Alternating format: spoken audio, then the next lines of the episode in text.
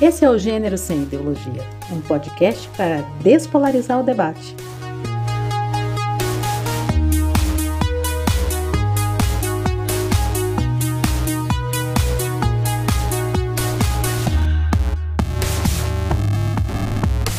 Oi!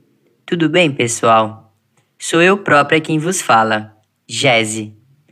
Lindos, lindas e lindes. Esse é o Gênero Sem Ideologia, um podcast para despolarizar o debate. Fruto de um projeto de extensão universitária da Unesp Campus Bauru. Aqui, nós discutimos sobre o gênero e tudo o que esse conceito abrange, ou seja, é muita coisa. Achamos fundamental compreender esse mundão de maneira igualitária, empática e com base na ciência. Por isso, criamos esse amplo espaço de reflexão para que eu, você, seu amigo, amiga, pai, mãe, cachorro e papagaio possam aprender um pouco mais sobre do que se trata o gênero como categoria que organiza nossas vidas e nossa sociedade.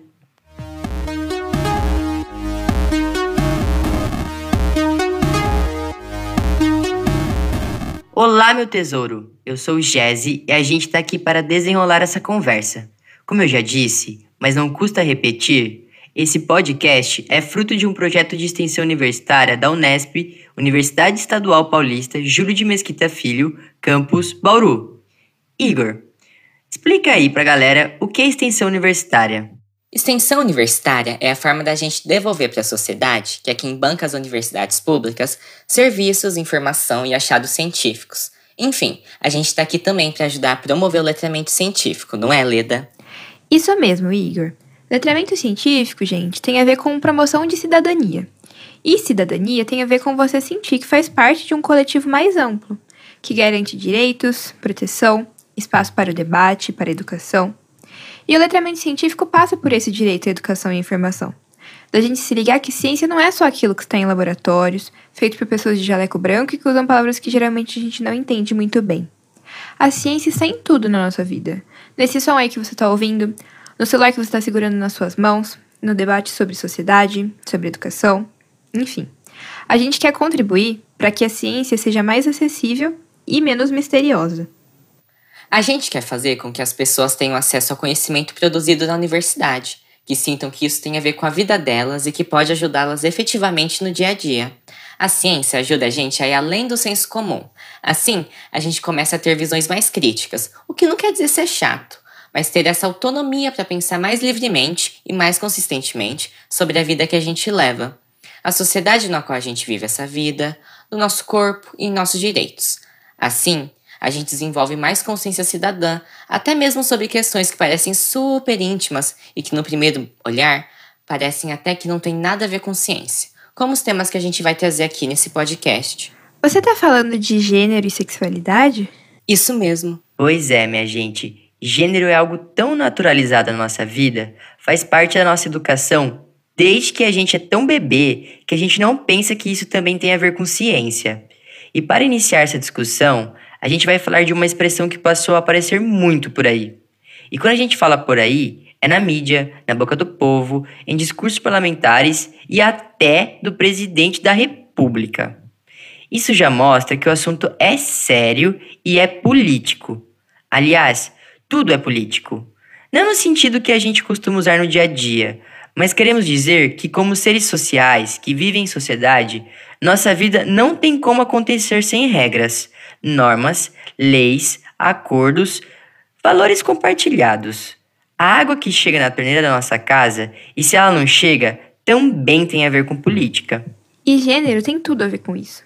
Ser menina ou menino é a nossa primeira identidade. Sabe aquela pergunta que se faz para uma mulher grávida? É menina ou é menino? A gente nem sai do hospital sem um gênero. As pessoas querem saber se o bebê ali no colo é menino ou menina. Mas por quê? Para quê? Que diferença faz ou pode fazer para uma pessoa desconhecida que olha sua mãe num transporte público ou num shopping saber se o bebê é menino ou menina? Quando a gente marca os corpinhos com gênero, também estabelece o que é próprio ou impróprio para esses corpinhos. Dita o que eles podem vestir, como devem sentir, sim, como eles devem sentir. Tipo, menino não chora, ou Meninas não são boas em matemática nem em futebol. E isso, minha gente, vai construindo um mundo de interdições e de desigualdades. Verdade, né? Mas, Fulana, escuta aqui. Tudo na nossa sociedade tem gênero. Já reparou? Outro dia, eu entrei numa farmácia e tinha lá uma oferta de fio dental para mulheres. Qual a necessidade? Primeiro eu ri, depois pensei: pera, isso é sério. O mercado é um agente muito esperto. Sempre tá sacando o desejo do coletivo, transformando sonhos em produtos, reproduzindo normas sociais em formas de mercadoria. Então, Parece que desde que a gente passou a fazer essas discussões sobre gênero, sexualidade, raça, todas essas marcas de identidade que nos ensinaram que são apenas fruto da natureza, mas estamos vendo que não, que isso tem a ver com o social, com o cultural, com o político, enfim. Desde que essas conversas se intensificaram, também o binarismo entre os gêneros parece que ficou mais marcado. Tipo, o mundo dos meninos ficou super azul e das meninas totalmente rosa. Até o fio dental tem que ter um gênero. Aposto que esse fio dental aí era rosa e vinha numa embalagem rosa também, né? claro, né? Mas olha, hoje a gente tem uma pessoa que é a nossa convidada e tá mais do que na hora de a gente passar a palavra para ela. Hoje, nesse nosso primeiro episódio, a gente conta com o Roco. Roco tem uma história singular, mas ao mesmo tempo que se conecta com muitas outras histórias e também ajuda a gente a continuar essa conversa sobre gênero, sexualidade e a tal da ideologia de gênero. Super bem-vindo, Roco! Senta que lá vem a história.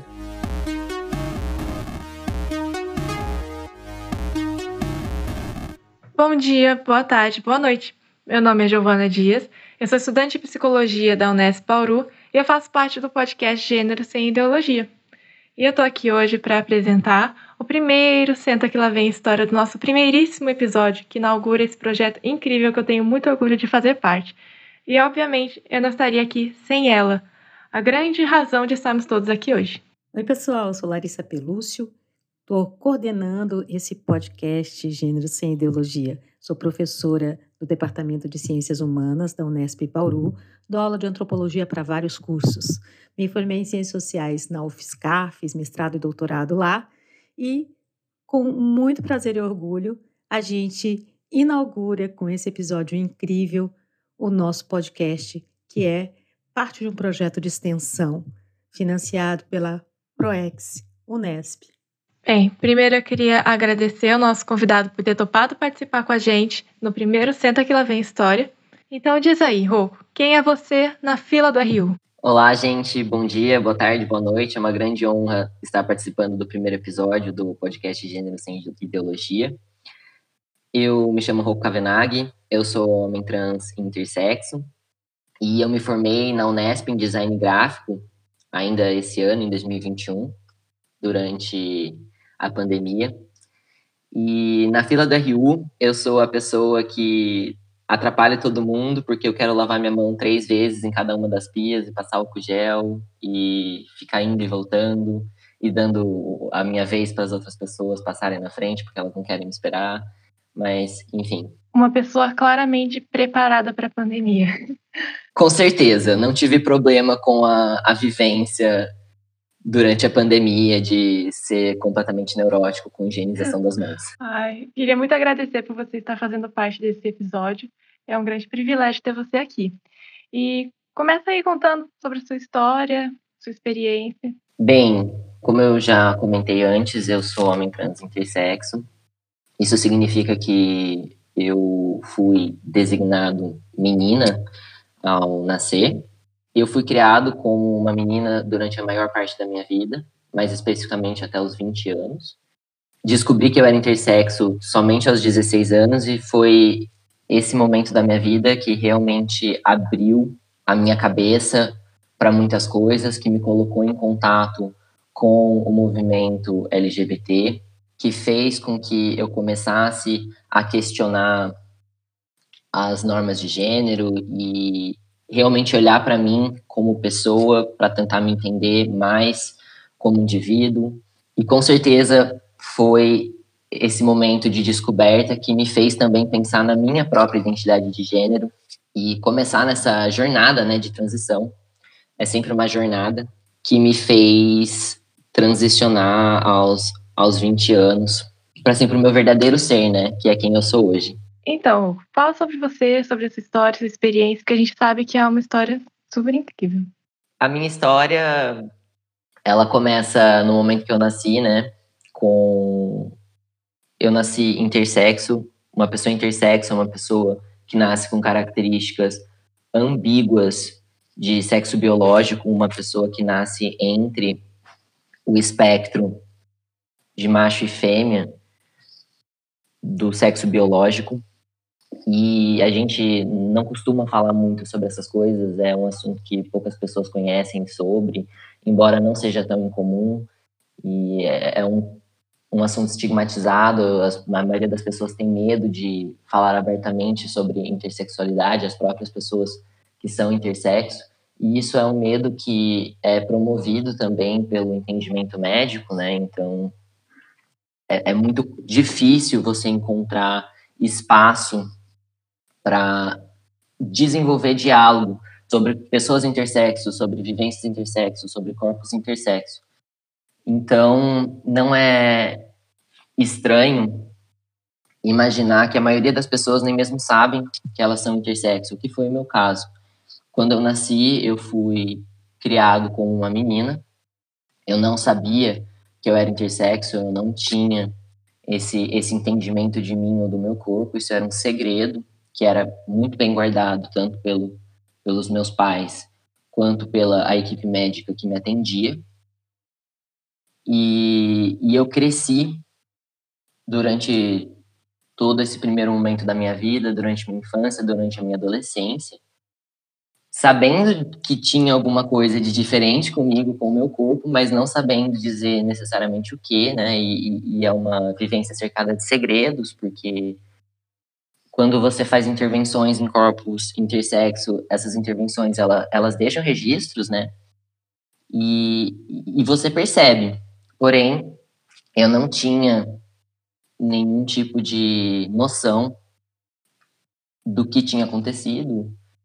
Tudo era mantido muito bem secreto. Então, esse primeiro momento foi muito maquiado para mim eu cresci numa existência maquiada até o momento em que eu acabo descobrindo, quando tenho 16 anos, o meu diagnóstico, né, como um todo.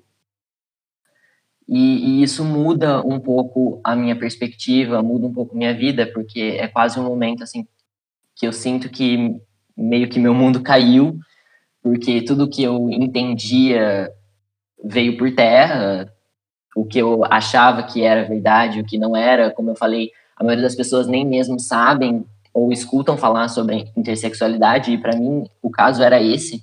Eu nunca sabia que isso era uma possibilidade, né, que pessoas podiam nascer com características ambíguas de sexo biológico, a, a não ser os, os relatos que a gente escuta de é, pessoas hermafroditas ou coisas do tipo, né? Essas imagens mitológicas que vêm na nossa cabeça quando a gente fala sobre pessoas intersexo.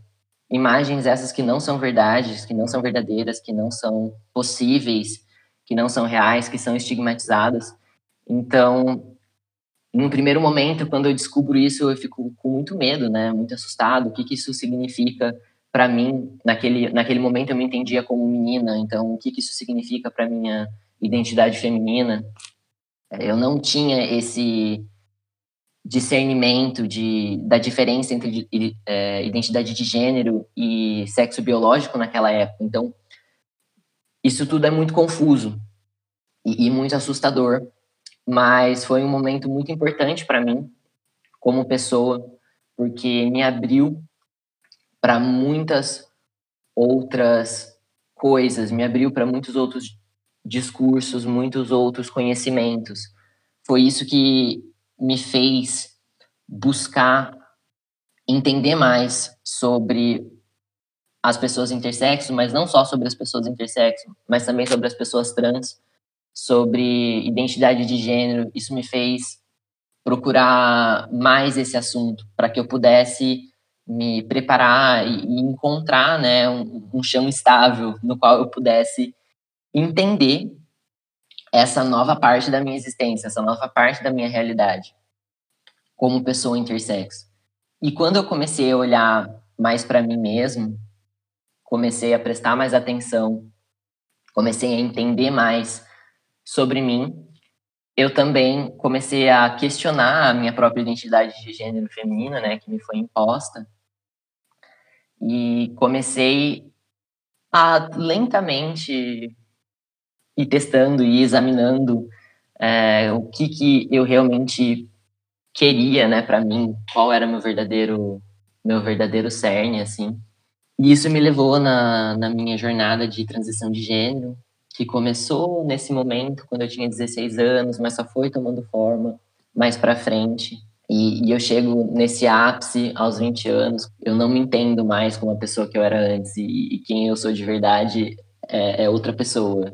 E eu embarco nessa transição que é bastante gradual, mas não menos sincera, até os dias de hoje, onde carrego comigo uma identidade masculina, uma identidade de gênero masculina, eu me considero homem trans. Agora eu fiquei pensando, né, mudou muito da sua vida entrar nessas discussões, mas o que significou assim para você entrar nessa grande sopa de letrinhas que é o universo de gênero e sexualidade? Eu acho muito interessante, porque para as pessoas que talvez não se enxerguem como a parte de, de, toda essa discussão, de toda essa comunidade, tudo isso pode parecer muito confuso, né? E todas essas letras e todas essas, essas separações que a, a discussão de gênero institui entre sexo biológico, identidade de gênero, é, atração e orientação sexual, e, e às vezes para mim, antes de eu também começar a, a, querer saber mais sobre tudo isso, isso também era confuso.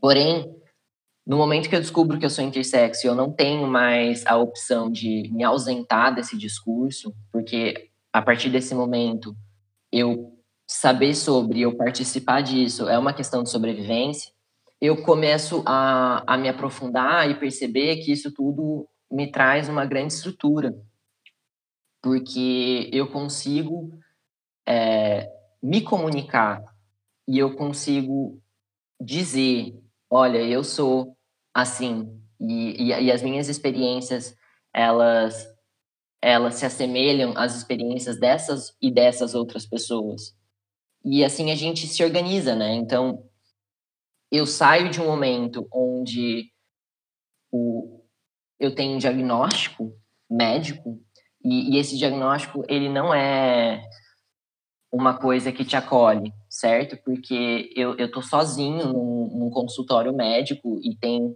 à minha frente pessoas que não entendem o que é ser intersexo e, e elas me passam um diagnóstico médico. Elas falam, você tem é, uma DDS, uma desordem de desenvolvimento sexual.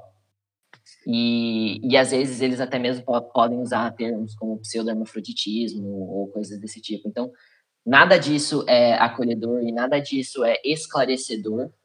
E levando em consideração que eu, eu vivi junto com esses médicos, né? Eu sempre fui acompanhado pela mesma equipe médica desde o momento que eu nasci até o, os meus 20, 19 anos. E, e durante toda essa, essa vivência, eles escondiam coisas de mim e eles criavam segredos, porque dentro do saber médico, né, a intersexualidade, ela não é uma coisa natural e ela não é uma coisa que deve ser promovida em sua naturalidade, né? Ela é uma coisa a ser consertada. Isso dentro do saber médico.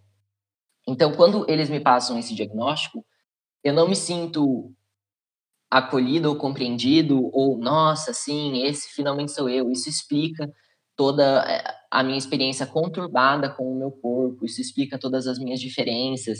Não, isso é um momento, nesse momento que eu recebo esse diagnóstico, eu fico sem chão, entende? Porque se isso é uma coisa que essas pessoas que cuidam de mim, elas esconderam a minha vida inteira, de mim a minha vida inteira, então isso deve ser muito ruim, certo? Então, quando você quebra essas relações com esse saber médico com a instituição médica e você busca outros diálogos e outras maneiras de se contar essa mesma história, é nesse momento que a gente realmente se apropria dessa realidade como pessoa intersexo. Então, quando eu saio desse consultório e eu entro na internet e eu começo a buscar quem são as pessoas intersexo que são como eu, é nesse momento que eu começo a me entender melhor que eu começo a contextualizar a, a minha experiência, que eu começo a perceber que tem outras pessoas que são iguais a, a mim e, e, elas são pessoas normais e elas têm vidas normais e elas têm família e elas têm profissão e elas têm um, uma boa relação com os seus corpos, com a realidade intersexo que faz parte delas e, e eu acho que é esse o grande poder dessas letrinhas, né? Porque elas nos colocam em contato com essas pessoas e essas experiências que podem ser semelhantes às nossas e, e permitem que a gente se organize nesses grupos para que a gente possa não só levar esse conhecimento para outras pessoas, para que elas também possam se descobrir, ou para que elas possam se conscientizar, mas por uma razão pessoal mesmo, de, de luta e resistência e enfim, para mim foi muito importante eu poder criar minha própria narrativa através dessa conscientização e desse, dessa construção desse conhecimento, desse diálogo com todas essas outras pessoas que fazem parte dessa comunidade incrível. Você falou de das pesquisas na internet, né, e de você encontrar esse acolhimento nesses grupos, mas como que você começou a pesquisar? Foi no Google intersexualidade e aí foram aparecendo grupos, relatos? Como que foi isso? Então, é, eu acho que é importante dizer que eu nem sabia, nem conhecia essa palavra intersexualidade no momento que eu recebo meu diagnóstico. O que eu conhecia era desordem de desenvolvimento sexual. Eu, eu não sabia naquele momento que eu era intersexo. Eu acreditava que eu era portador de uma desordem de desenvolvimento sexual. Então, eu realmente entrei no Google e digitei desordem de desenvolvimento sexual Facebook, por exemplo. E o meu primeiro contato com pessoas intersexo foi sim através de, de um grupo de Facebook.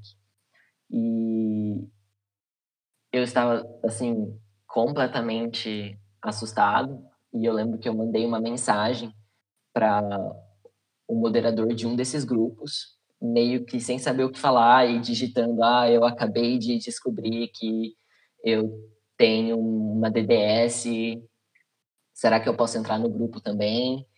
E, e aí eu entrei e eu conheci várias pessoas e foi super uau, meu Deus, quanta informação. Que nem eu falei, às vezes quando você está à parte dessa comunidade, você pensa que, nossa, é tudo muito confuso ou é, é muita informação.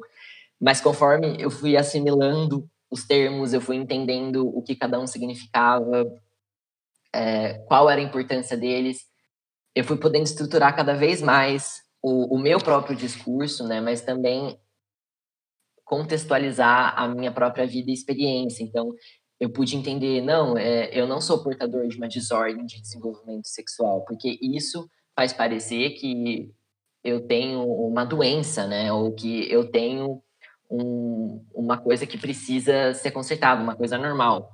Eu descobri que eu sou uma pessoa intersexo. É, eu sou uma pessoa normal, eu sou uma pessoa que eu tenho um corpo.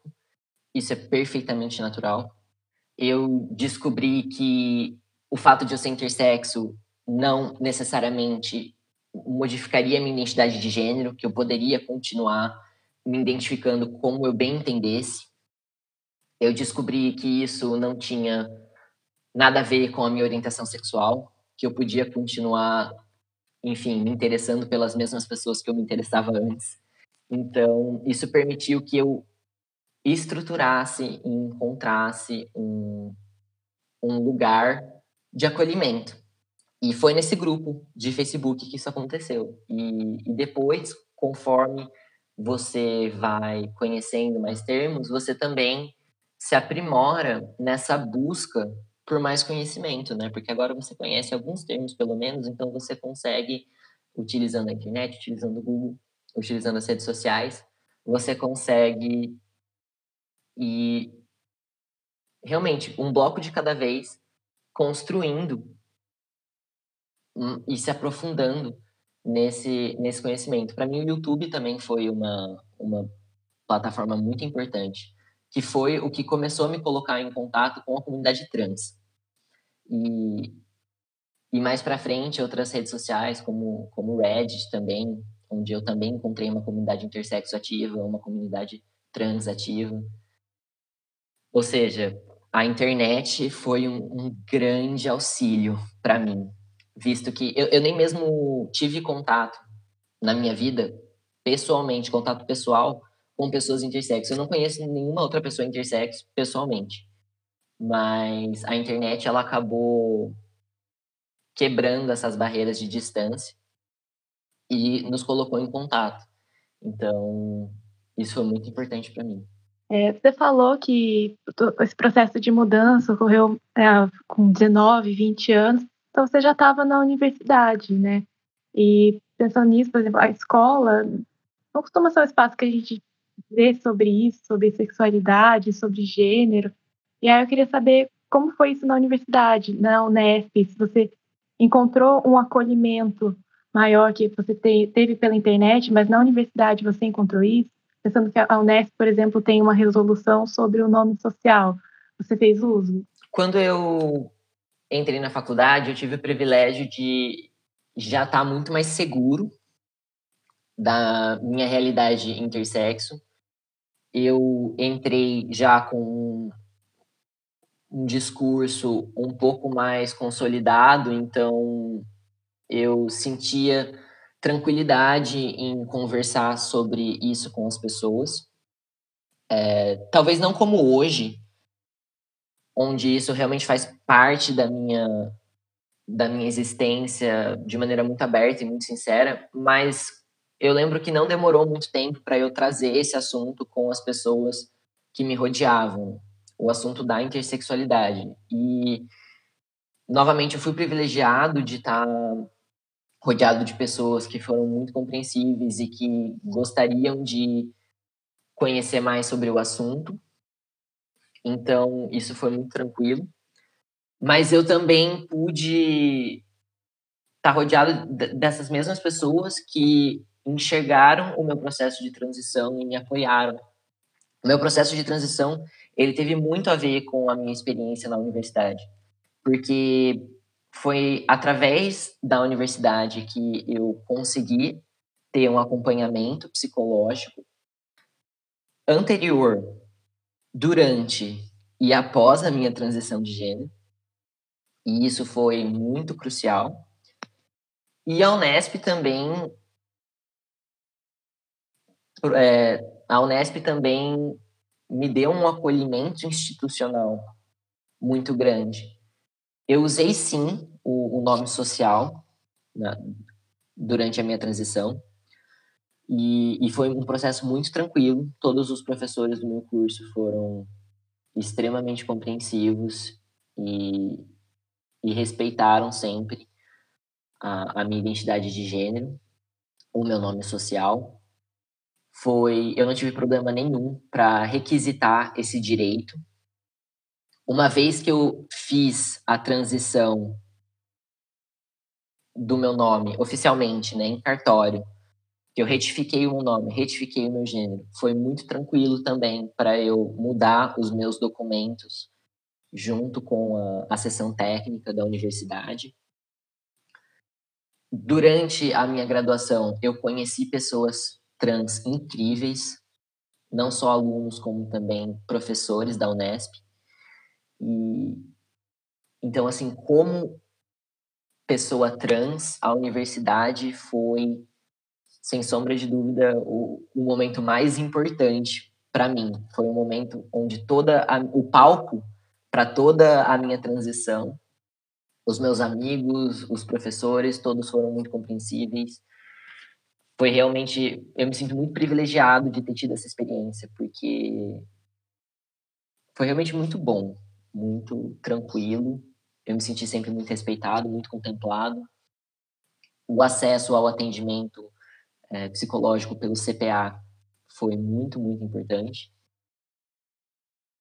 Então, eu só tenho a agradecer à universidade. Para quem não conhece, o CPA é o Centro de Psicologia Aplicada, né? Então, tem psicólogo que faz atendimento tanto para alunos, mas para pessoas de fora do campus, né?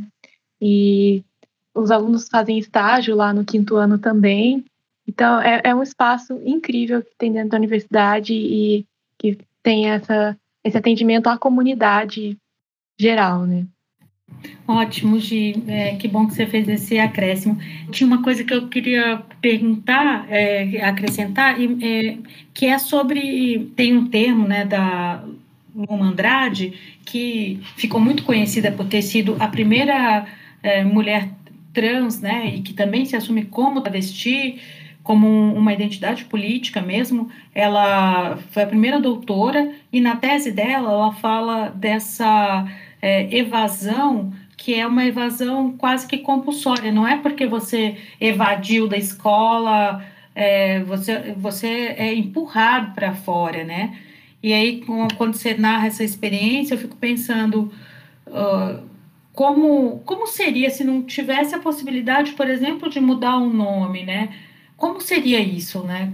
Como é, é muitas vezes o, a, a, não aceitar o nome da pessoa pode ser já um uma expulsão da escola, né? uma falta de vontade de ir, de ter que encarar tudo isso. Pensando na tua experiência, né, na Unesp, tem como contrastar com a tua experiência é, anterior?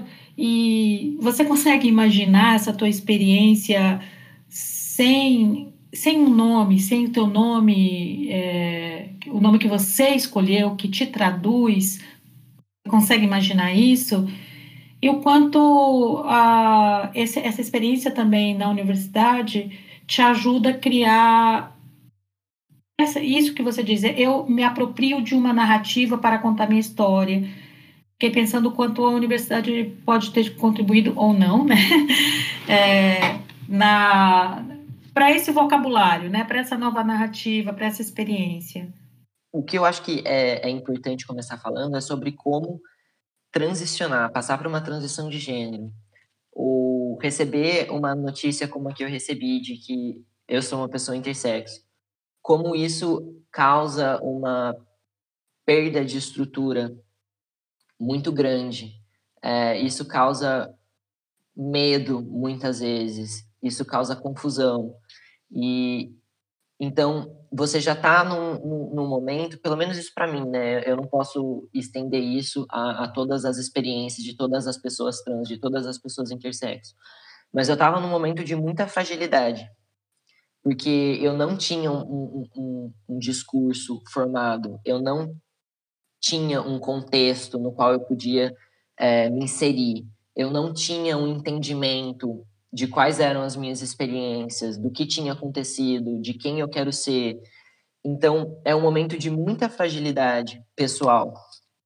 E, e você está num mundo que não te acolhe, né? O, o mundo geral, o mundo real como um todo,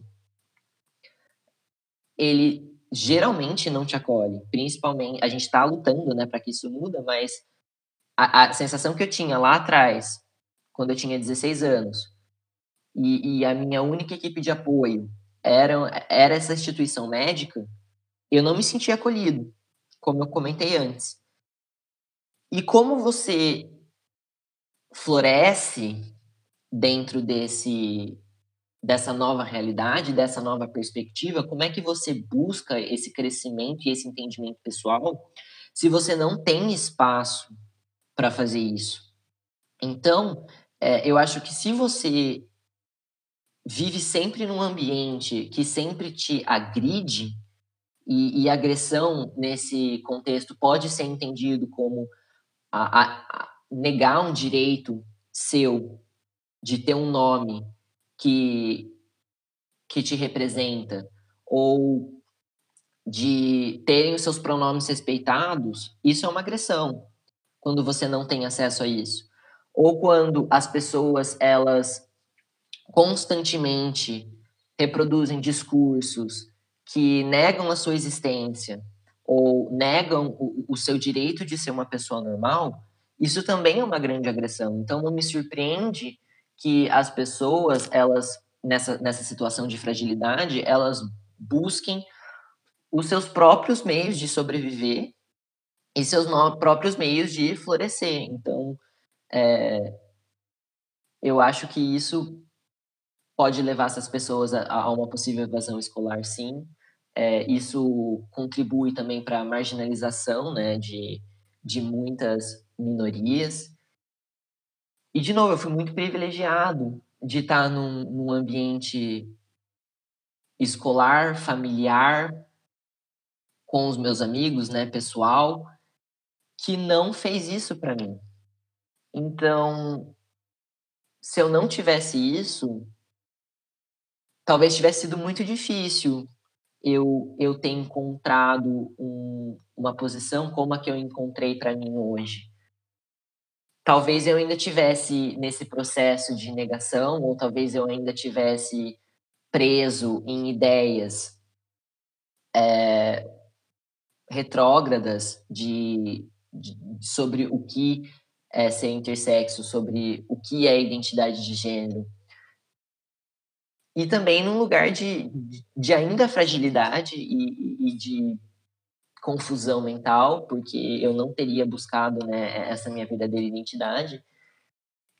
Num lugar, assim, um pouco de dor, né? Porque quando eu comecei esse processo de, de transição, o que eu sentia era um, uma inadequação. Eu, eu sentia um, uma sensação de que eu não cabia mais em mim mesmo, né, no meu corpo. Então, eu penso que teria sido muito nocivo para mim não ter seguido no caminho que eu segui, não ter entrado em contato com as pessoas com as quais eu entrei em contato, não ter me conscientizado sobre as questões intersexo. Eu poderia ainda hoje entender a minha intersexualidade como uma coisa que eu deveria manter sempre em segredo, que foi o que me foi ensinado durante minha vida. Eu poderia ter insistido numa identidade de gênero que não me fazia mais sentido, ou eu poderia ter buscado os meus próprios meios, né, para ir de encontro a tudo isso, mas fora dos espaços que eu frequentei. Então, fora da universidade, fora de, de um, do mercado de trabalho, é, fora do meu núcleo familiar. E isso são coisas muito comuns que acontecem com muitas pessoas que são intersexo, muitas pessoas que são trans. E, e eu acho que é uma, uma grande agressão da própria sociedade que expulsa essas pessoas desses lugares que deveriam ser delas também por direito.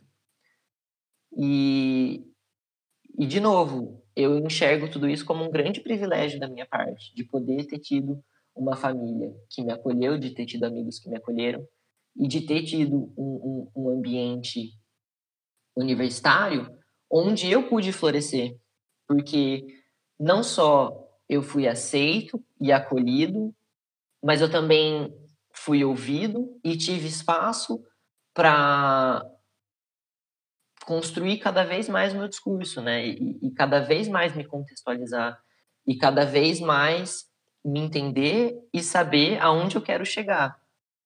Então, de novo, isso foi, foi muito importante para mim. Ah, eu só queria dizer que fico muito feliz que você encontrou esse espaço na universidade e acolhimento com a sua família, com seus amigos. Ah, eu estou ficando realmente emocionada com todo o seu relato. E falando essa questão de direitos, né, entra muito a questão cirúrgica, né, que é, é pauta do movimento das pessoas, de pessoas intersexo, e existe essa necessidade médica, né, de adequar a um gênero. Então, você, você não pode sair do hospital sem ser menino ou menina. E eu queria saber o que você pensa sobre essa questão cirúrgica, essa questão médica, é, de intervir tão cedo, né, ainda nos primeiros dias, E, e, tem toda essa questão que os pais também não sabem o que fazer, né? Falta, falta informação, né? Então acaba que os médicos decidem e você ficou também, como você descobriu só com 16, né? então você ficou muito tempo sem, sem saber e sem escolha, né? Sobre essas coisas. Eu acho que é muito importante a gente falar sobre essa questão social e das construções de gênero sociais, porque a medicina ela também reproduz essas construções. Então, não interessa para a medicina, ou ao menos não interessava até um tempo muito recente, que uma criança ela nasce com um corpo intersexo que é perfeitamente funcional e saudável. Isso não interessa. O que interessa é que esse corpo seja adequado a essa realidade social de gênero binário. Então, um caso de sucesso para a medicina de uma criança intersexo é quando seu corpo é adequado através da cirurgia e essa criança cresça nesse gênero que foi designado para ela sem qualquer intercorrência futura. E, e, isso eu falo por experiência pessoal, por coisas que me foram faladas dentro de um hospital, certo? Ah, não, mas você tem um caso de sucesso, entende? E, e obviamente que depois eu fiz uma transição de gênero, meu caso já não era mais sucesso, mas é essa que é a preocupação. A preocupação é uma adequação a uma realidade binária e socialmente construída. Então, não existe qualquer preocupação com naturalidade ou com é, saúde, certo? Porque a medicina se considera responsável pela normalização desses corpos, e aí que entra a cirurgia. É, são cirurgias extremamente precoces, são cirurgias que, como você mesmo comentou, nem mesmo os pais sabem exatamente o que está acontecendo, então nem mesmo eles conseguem consentir com total clareza, e muito menos as crianças, né, intersexo, que geralmente são bebês quando essas intervenções ocorrem. E eu acho que falta até mesmo uma noção da dimensão desse, dessa intervenção cirúrgica. E isso é uma coisa que muitas vezes eu me pego pensando é, meu Deus, eu tive uma intervenção cirúrgica genital na infância e, e isso é, é, é quase, né, assim, é, fora da realidade. Eu não consigo nem pensar às vezes nisso, porque a que ponto, né, é, você precisa chegar para que isso seja uma necessidade, adequar um corpo perfeitamente saudável a uma realidade binária sendo que isso é uma intercorrência natural, né, do, dos corpos humanos. Então, eu acho que esse é o ponto central, muitas vezes, do movimento intersexo, de, de conscientizar as pessoas sobre como essas intervenções elas não são necessárias e sobre como é, é preciso que a gente discuta e quebre essas noções binárias, não só de corpos, mas também de gênero, da sociedade, para que a gente possa normalizar essas experiências e esses corpos e, e essas pessoas que, que são perfeitamente saudáveis e que podem alcançar, é, podem se realizar, podem alcançar satisfação na vida, e que não diz respeito a ninguém o que elas fazem com o que elas fazem com os corpos delas. Então, se uma pessoa intersexo chega em um determinado momento da vida e deseja fazer uma intervenção cirúrgica, isso é uma escolha dessa pessoa. Mas isso é uma escolha consciente, isso é uma escolha que essa pessoa pode vir a tomar no momento onde ela já pode responder pelos seus atos, onde ela tem plena consciência do que ela está escolhendo. E isso é perfeitamente adequado.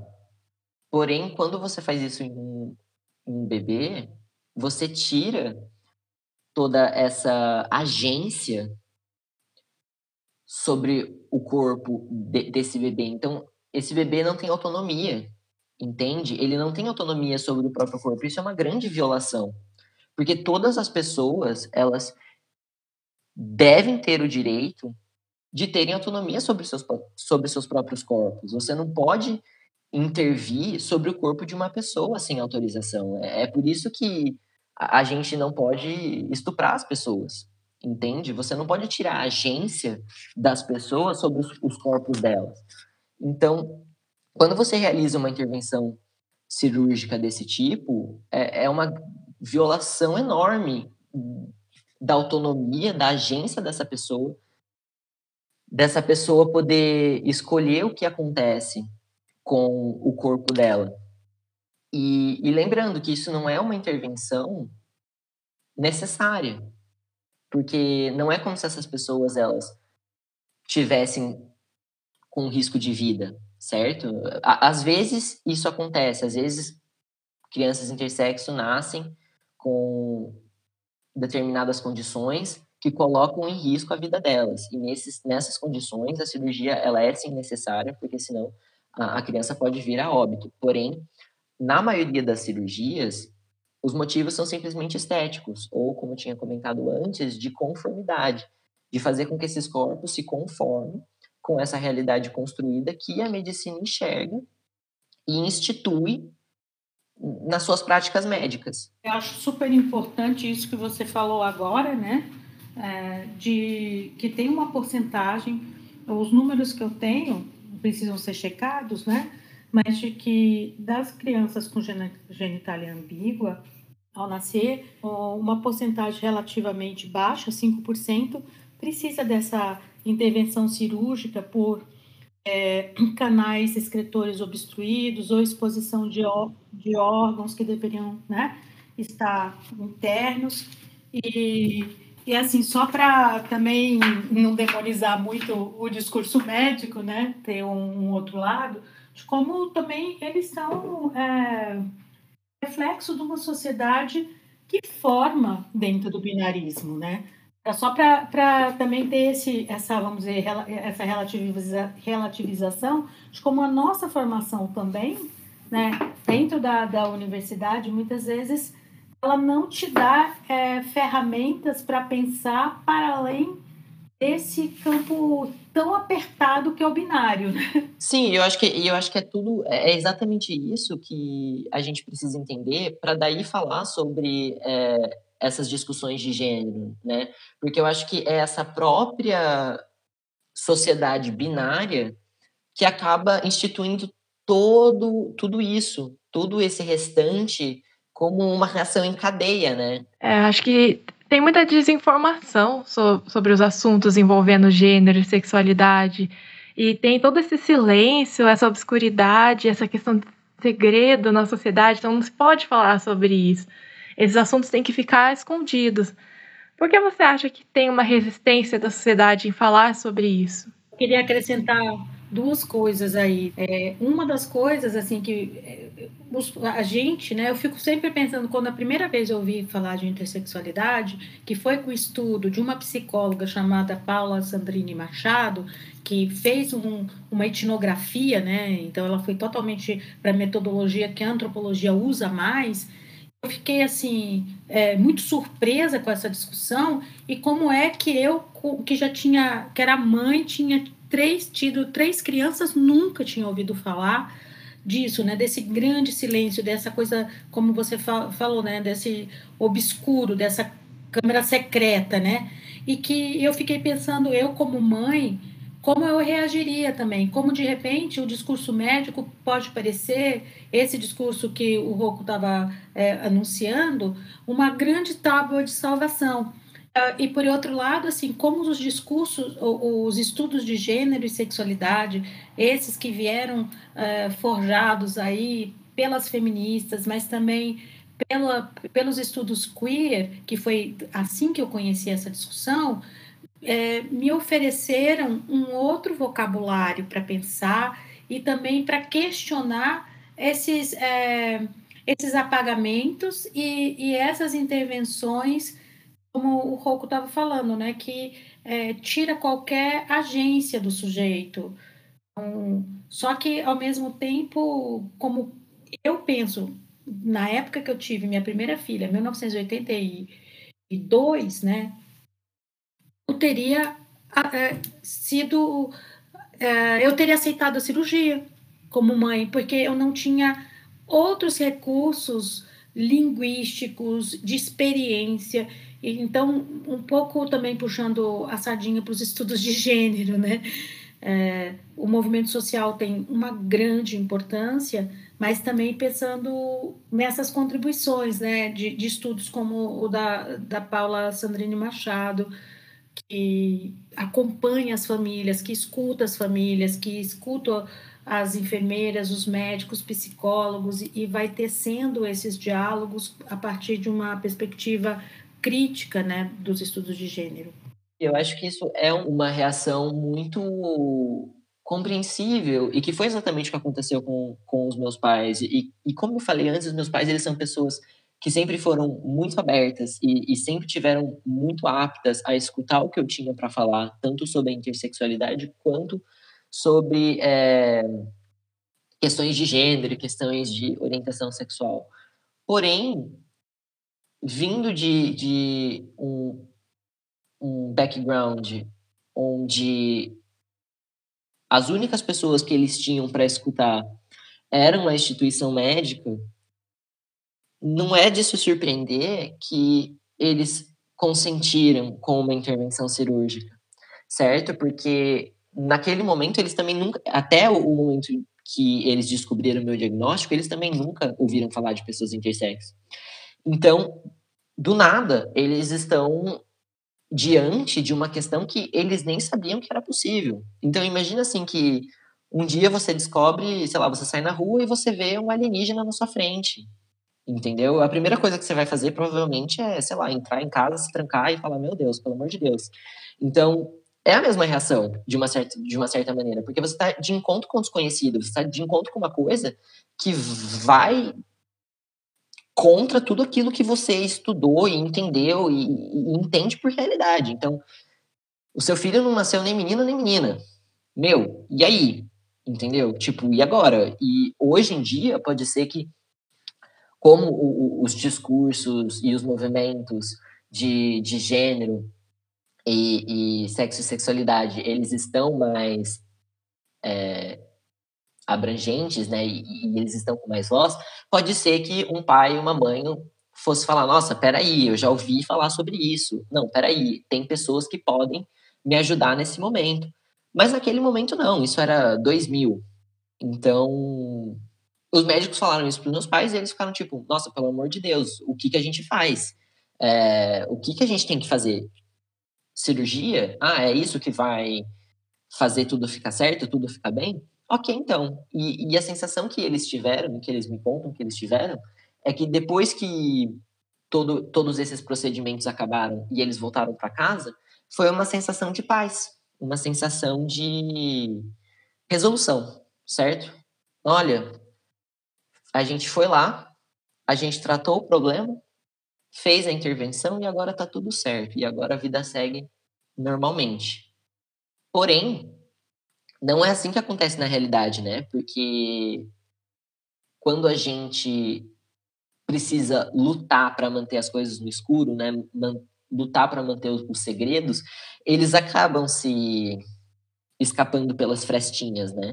Então, eles tinham que mentir muito para mim sobre as coisas que aconteceram, sobre as cicatrizes que eu tinha no corpo. E eu perguntava, gente, porque criança não é burra, entendeu? E a criança, ela pergunta. E a criança, ela sabe. E então, você não tem como manter essas coisas escondidas por muito tempo, sabe? E, e eventualmente essas coisas, elas vão, elas vão tomar a vida e vontade própria e elas vão querer se mostrar para o mundo. Então, é aí que entra né, a importância dos, do diálogo, dos discursos, do movimento. é, trans, do movimento intersexo, do movimento queer, que já traz essas, essas conversas para a normalidade, para a luz, para que isso nem precise ser um segredo para começo de conversa. Então, eu acho que isso modifica toda a estrutura da sociedade e desses contextos. Porque, às vezes, se um pai, na hora que ele recebe esse diagnóstico e, e, e recebe a informação de que a instituição médica recomenda uma intervenção cirúrgica, se esse pai falar assim, peraí, deixa isso daí no ar por um tempo, que eu vou dar uma olhadinha ali com aquela instituição de pessoas intersexo que eu sei que oferecem apoio para pais nessa situação. Eu vou só ver o que eles estão é, falando sobre isso. Ou até pode ser uma coisa menos sofisticada. Se esse pai apenas entrar, sei lá, numa, numa comunidade de pessoas intersexo e falar assim: meu filho nasceu intersexo e eles querem fazer uma intervenção cirúrgica, pode ser que a história dessa criança já vai mudar.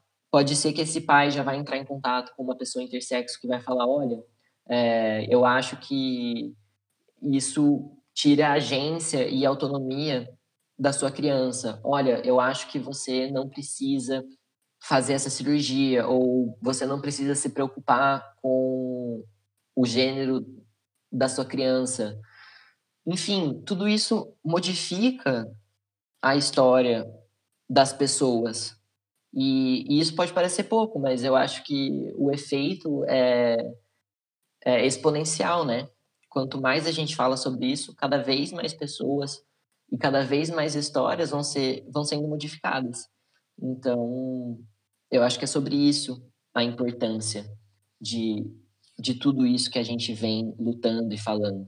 Só para terminar aqui o diálogo, né, dessa passagem aí que você traz agora, como é assim, é tornar existências legítimas, né? Porque é, é isso que você disse, olha, se o médico a médica tem uma formação que traz essas discussões sobre gênero, sexualidade para fora do espectro unicamente biológico, anatômico, é, das gônadas, dos cromossomos, né?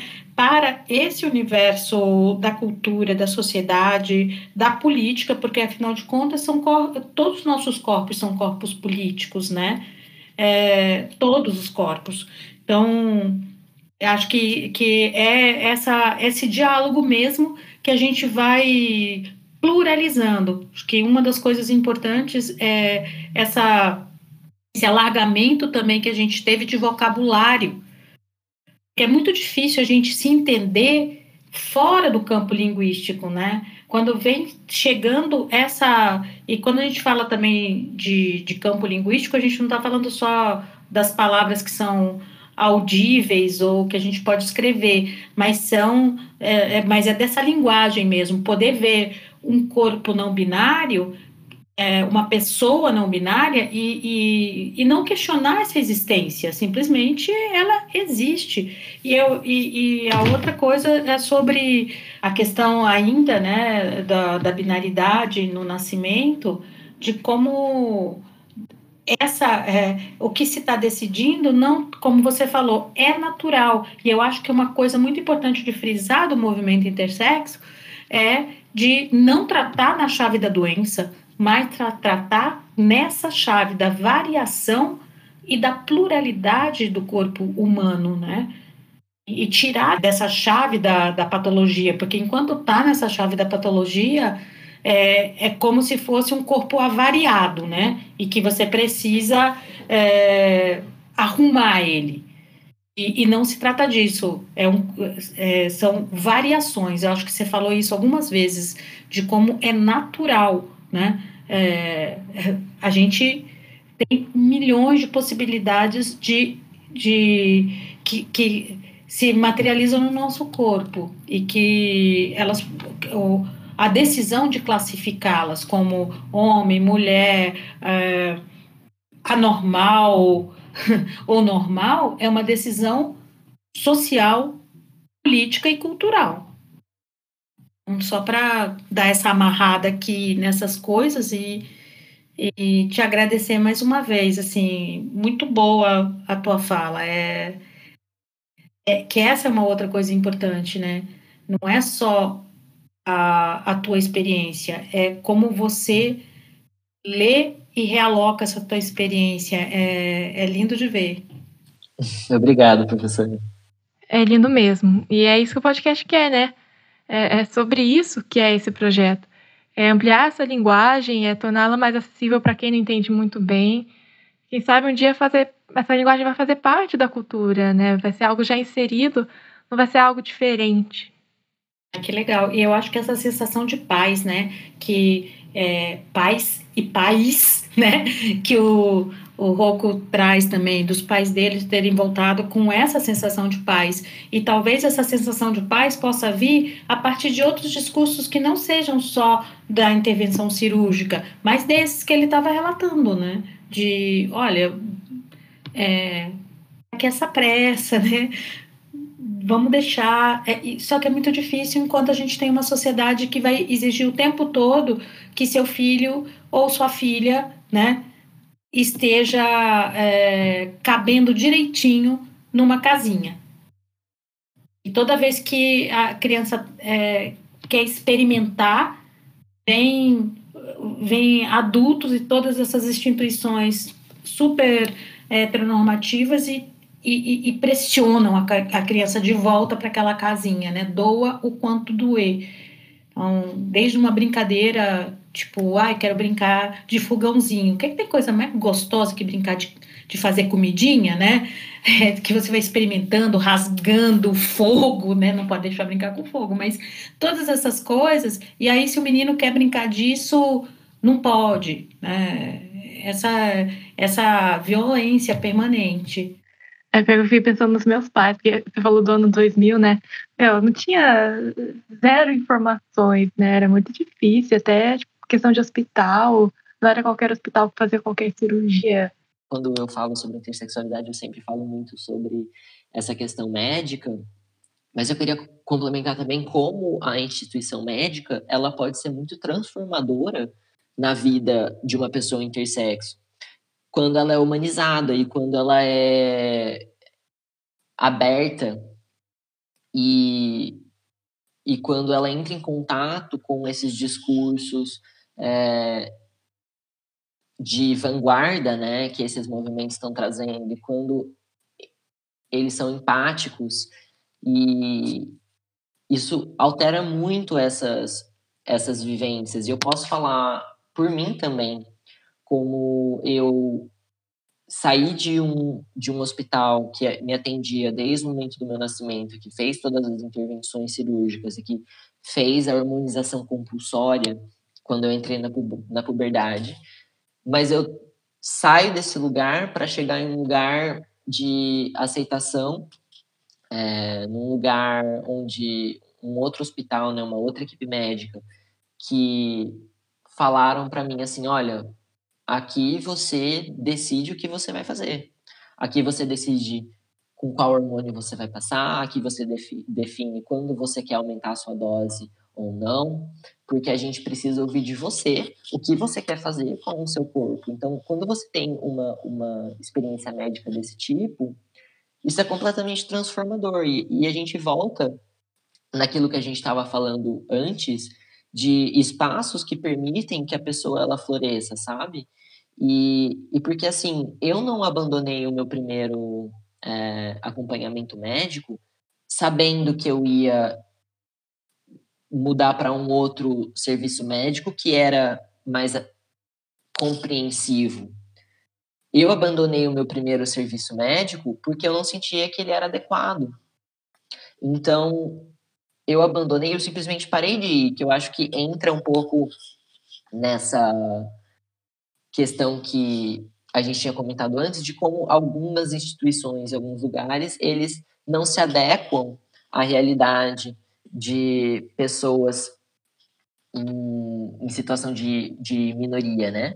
E, e eu abandonei e por quase um ano eu fiquei sem nenhum acompanhamento médico, eu fiquei sem tomar hormônio, que não é adequado, não é considerado saudável, porque o corpo ele precisa de, dos hormônios sexuais.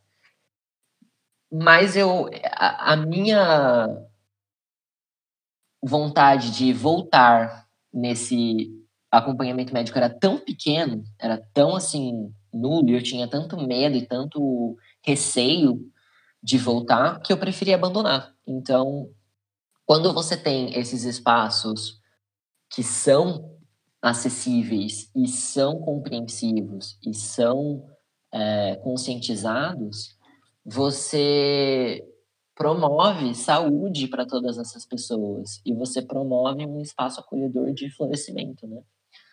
Então, a medicina ela pode ser sim transformadora e ela pode ser uma grandíssima aliada nessa luta pelos direitos das pessoas trans e das pessoas intersexo. Ah, é, é, é exatamente isso, né? É, eu fico pensando, né, até dentro da, da psicologia, né, a gente às vezes vê uma, uma tentativa de uma neutralidade, de colocar essas áreas de saúde numa neutralidade que não existe, né? Não está descolado da realidade social que a gente vive. E eu acho que isso, tudo que você está falando, né? E aí eu só percebo o quão incrível é ter você nesse primeiro episódio, estreando o podcast, porque é esse o nosso objetivo, né? É tentar justamente ir para esse lado plural e mostrar que a coisa existe esse grande universo cinza que é muito difícil. Eu tenho de uma professora de, de psicanálise que ela falou: o mundo é muito mais cinza do que preto no branco. E isso é difícil, não é fácil, né? Mas é o que a gente está se propondo a fazer navegar por esses 50 tons de cinza, com um trocadilho bem ruim, mas eu acho ele incrível. E aí, até pensando assim, né, que o nome do podcast é Gênero Sem Ideologia, né? E a ideia, e o episódio, o primeiro episódio é sobre ideologia de gênero, e aí, o que você tem a dizer sobre, sobre esse termo, assim, né? Porque acho que a gente já discutiu bastante porque ele não, não se aplica, né, em, tudo. A gente está falando de experiência, a gente também está falando de, de ciência, né?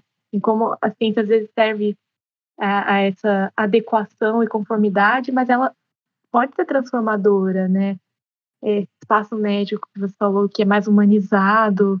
Então a gente precisa abrir o, o debate e entender que é, tem muito mais, né? E aí já me enrolei tudo de novo. Em algum momento eu, eu organizo isso, mas acho que dava para ir para essa questão de discutir já a ideologia, etc. Certo. Eu acho que a ideia da ideologia de gênero nasce dessa preocupação de que as pessoas que discutem gênero, sexo e sexualidade vão destruir né, os alicerces que estruturam a nossa sociedade. E, de certa forma, é, isso é sim o que a gente quer fazer, mas isso não traz a perda total de todo o contexto, de toda a experiência. É, pelo contrário, eu acho que abrange os discursos e abrange vivências que antes elas estavam fora elas estavam fora dos, dos contextos que a sociedade aceita, né? Então, o que eu quero dizer com isso é que eu vejo muitas pessoas falando sobre ah, como essas essas pessoas que discutem gênero querem tornar os homens menos, menos homens e, e querem é, acabar com o que significa, o que significa ser uma mulher feminina e, e eu acho que isso é, é o completo oposto do que essas discussões elas realmente querem criar, né? Eu acho que o ponto é abranger essas outras experiências e realidades que já existem. Então, eu acho que é você poder olhar para uma pessoa que não se encaixa em uma determinada construção social de gênero e, e falar, não, essa pessoa, ela também é válida e legítima, entende? E, e não é que, ah, a partir de agora, as pessoas, elas é, estão se tornando é, trans e, e homossexuais, e, e, é esse discurso que está fazendo isso acontecer. Ah, eles estão querendo fazer as nossas crianças virarem gays e, e etc. Mas não é sobre isso. É, é olhar para uma pessoa que ela já estava fora dessa do que é construído como normal, né?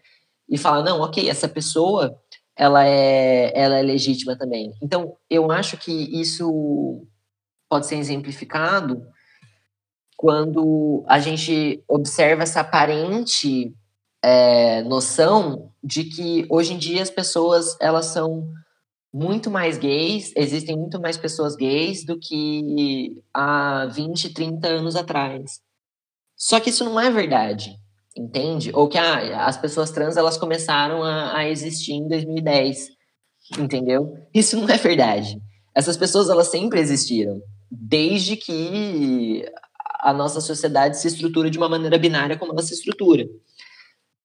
Mas como hoje a gente está dando espaço para essas pessoas se legitimarem e, e não viverem mais no obscurantismo, essas pessoas agora elas têm mais, mais voz e elas têm mais visibilidade. Então, cria essa aparente sensação de que, nossa, existem muitas dessas pessoas, certo? Dessas pessoas que fazem parte dessas minorias. Eu acho que a sociedade que vai contra essas discussões ou que promove essa palavra, né, ideologia de gênero, eu acho que elas se assustam com todo esse conjunto de pessoas que agora está saindo do armário mesmo, saindo desse lugar escondido.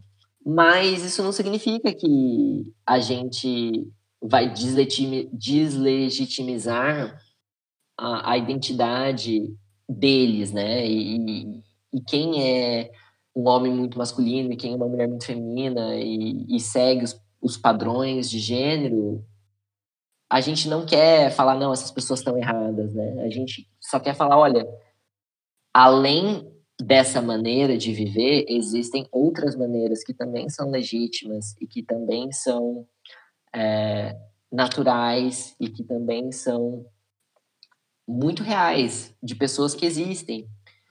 Se a gente puder falar cada vez mais sobre isso e puder normalizar a, a disseminação de um discurso que seja humanizado que seja empático, porque eu acho que quando a gente fala sobre sexo, gênero e sexualidade, é necessário muita empatia, porque muitas vezes a gente não sabe e a gente não conhece as vivências das outras pessoas. Então a gente tem que ser muito aberto para isso e para poder escutar o que as outras pessoas elas estão falando, pessoas que tiveram experiências diferentes da sua. Quando a gente cria um ambiente, uma sociedade que é capaz de dar voz para todas essas experiências, discursos é, e vivências, a gente cria um, um, uma sociedade que, como um todo, deixa as pessoas florescerem, sabe? De, das maneiras, da maneira que elas bem entenderem. E, e todo mundo é legítimo. Ninguém é, perde legitimidade à custa da legitimidade de uma outra pessoa. É exatamente isso que a gente não quer que aconteça, né? É muito mais sobre incluir do que excluir, né? É, exatamente. Então, a gente não quer criar ambientes que sejam mais seguros para as pessoas trans e menos seguros para as pessoas cis. Ou a gente não quer que todo mundo seja não binário. Não é sobre isso. É, é sobre cada um poder encontrar legitimidade em quem cada um é, entende? Então, eu realmente tenho, às vezes, até dificuldade de, de entender o discurso da ideologia de gênero, porque para mim isso sempre foi muito claro. É, é, sobre eu lutar pela minha legitimidade como uma pessoa intersexo, como uma pessoa trans, e isso de nenhuma maneira fere é, a legitimidade de, de nenhuma pessoa que não é intersexo e não é cisgênero entende? Então, me entristece muito ver essa discussão tão presente, né? Essa, essa, essas agressões tão presentes no, no nosso dia a dia, de vindo de pessoas que às vezes não entendem quais são os, as preocupações e do, do movimento trans, do movimento intersexo, essas pessoas que acham que a gente está aqui para ferir os valores, né, tradicionais da de família e de dos bons costumes e não é sobre isso, é, é, é simplesmente a gente está falando, meu, beleza, você fica com os seus valores, mas eu não me incluo, e eu não, eu não. Isso não me serve, entende? Isso me feriu, isso me machucou. E por que, que a gente tem que abrir mão né, da nossa felicidade, da nossa legitimidade, para continuar sustentando né, essa, esses valores? A gente não tem que fazer isso. É exatamente isso, né?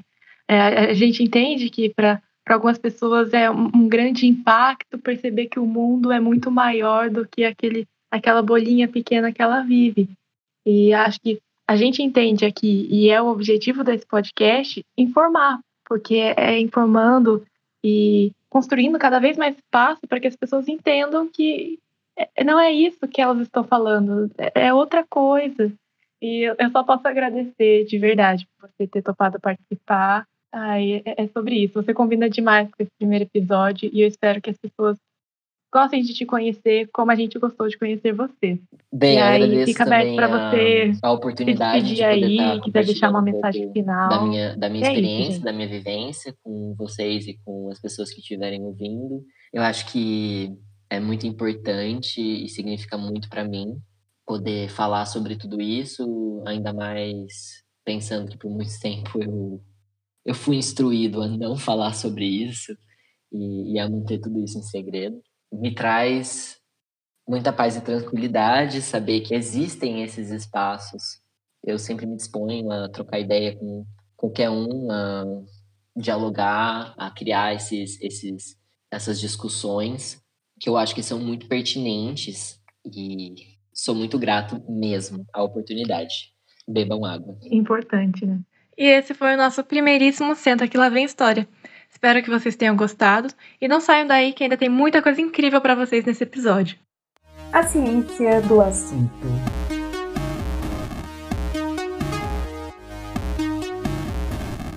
Pessoal, como vocês viram, aqui nós gostamos da ciência. E veja bem, não é a questão de gosto. Na realidade, está mais para o entendimento e compreensão da realidade.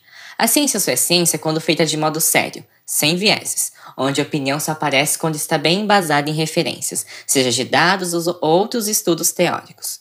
Bom, isso posto, queremos trazer hoje nesse bloco dedicado a evidenciar a ciência do assunto a questão da ideologia de gênero. Seria ela uma ciência? Será ela pautada pela ciência? Teria ela algum rigor científico e criterioso? E claro, para responder tudo isso, nós trouxemos alguém que manja do assunto, ou seja, referência braba. Nós chamamos ninguém menos que Fernando Sefner, professor da Faculdade de Educação da Universidade Federal do Rio Grande do Sul, na linha de pesquisa Estudos em Gênero, Sexualidade e Educação. Olá, Fernando. Seja bem-vindo ao nosso podcast. Fala para a galera um pouco sobre você. Aqui quem fala é Fernando Sefner. Eu sou professor na Faculdade de Educação da URGS e no programa de pós-graduação em educação. A minha área de pesquisa é uma linha chamada Educação, Sexualidade e Relações de Gênero. Eu pesquiso temas então de gênero e sexualidade no campo da educação, tanto no que se refere à escola, escolarização, como em outros lugares onde a gente tem a atuação de pedagogias culturais, novelas, artefatos culturais, produtos da mídia, todos que tratam o gênero e sexualidade. Eu tenho 65 anos, sou um homem branco, sou um homem gay, né, tenho filho, moro em Porto Alegre a vida toda. Né? Agora eu queria responder a seguinte pergunta: por que, que é importante se apresentar, dizer tudo isso para o tema que foi abordado né, no podcast? Porque, na verdade, é muito importante perceber o lugar de fala de todo mundo envolvido nessa discussão que a gente tratou de gênero, sexualidade e ideologia de gênero. O lugar de fala não é uma garantia de certezas naquilo que as pessoas falam. mas ele é um lugar importante de ser falado. Não por acaso, do outro lado da minha posição, do lado de quem não apoia os estudos de gênero e chama os estudos de gênero de ideologia de gênero de um modo que é muito preconceituoso, não por acaso, desse outro lado, a gente tem um conjunto muito grande de pessoas vinculadas a religiões, de uma visão militar e policial, de gente que vem de instituições que tradicionalmente não admitiram ou não admitem até hoje a presença de mulheres, né? De instituições que pouco se abriram para as políticas de inclusão, de instituições muito avessas à discussão dos temas ligados à questão das homossexualidades e de outras sexualidades, embora se saiba que elas sempre existem nesses lugares, né? Há uma longa história de quem defende a chamada ideologia de gênero, se a gente observar quem são as pessoas envolvidas, há uma longa história delas contra as ações de inclusão. Não por acaso, são também as pessoas que nunca apoiaram, pelo contrário, criticaram as cotas para ingresso em universidades públicas, né? Nunca se posicionaram favoráveis à inclusão das pessoas deficientes na escola pública, nunca foram favoráveis ao ingresso de mulheres na instituição militar, na instituição policial, e quando finalmente se mostraram é, receptivas a isso, estabeleceram claramente que essas mulheres não poderiam chegar aos mesmos cargos que os homens, né? Então não é nada é, menos importante, pelo contrário, é bem importante que a gente examine um pouco o lugar que cada pessoa está falando, o lugar de fala que cada pessoa ocupa. Não para achar que ali tem uma verdade absoluta, mas é um dado importante. Maravilha, Fernando. E vemos que temos aqui alguém bem gabaritado para a nossa questão. Então nos diga: ideologia de gênero é ciência? Sim ou não? Eu já começo dando a resposta, que é não, não é ciência. Ideologia de gênero não é ciência. E passo agora a desenvolver o raciocínio. O que é ciência, então, nesse tema, nas questões de gênero? Ciência são os estudos de gênero, uma área do conhecimento já bastante antiga, que envolve muitas disciplinas, antropologia, sociologia, biologia, medicina, ciências da saúde em geral, história, literatura, educação. Né? Os estudos de gênero têm uma produção científica, uma pesquisa que está consagrada, né? A gente pode dizer que é um campo de estudos que se organiza a partir do meio do século passado, tornam-se mais visíveis em torno de 1950 em diante, né? Inicialmente são estudos sobre as mulheres ou sobre a condição da mulher, partem de uma percepção que eu acho que todo mundo que está me escutando percebe, né, de que as mulheres não possuíam, não possuem ainda a maior parte dos direitos que os homens tinham, que os homens têm ainda hoje. Essa situação estava em desacordo com os regimes democráticos, com a ideia de justiça social, e isso move os estudos e pesquisas em gênero. Há uma frase muito famosa de uma pesquisadora francesa, Simone de Beauvoir, que é uma, a frase que diz: Ninguém nasce mulher, torna-se mulher que justamente indica a direção desses estudos. Ah, essa frase é bem famosa mesmo. Eu lembro que decorei ela para usar em uma das minhas possíveis redações de vestibular. Mas ajuda o pessoal de casa, da rua, da facul, da escola a entender então. O que tem por trás dessa fala da Simone, Fernando? Na sociedade há um conjunto de pedagogias, de rituais, ensinamentos, proibições, campanhas que vão conduzindo as mulheres para algumas direções na vida e vão impedindo a sua participação em outros caminhos. Por exemplo, mulheres quase não tinham direito de voto na maioria dos países quando os estudos em gênero começam.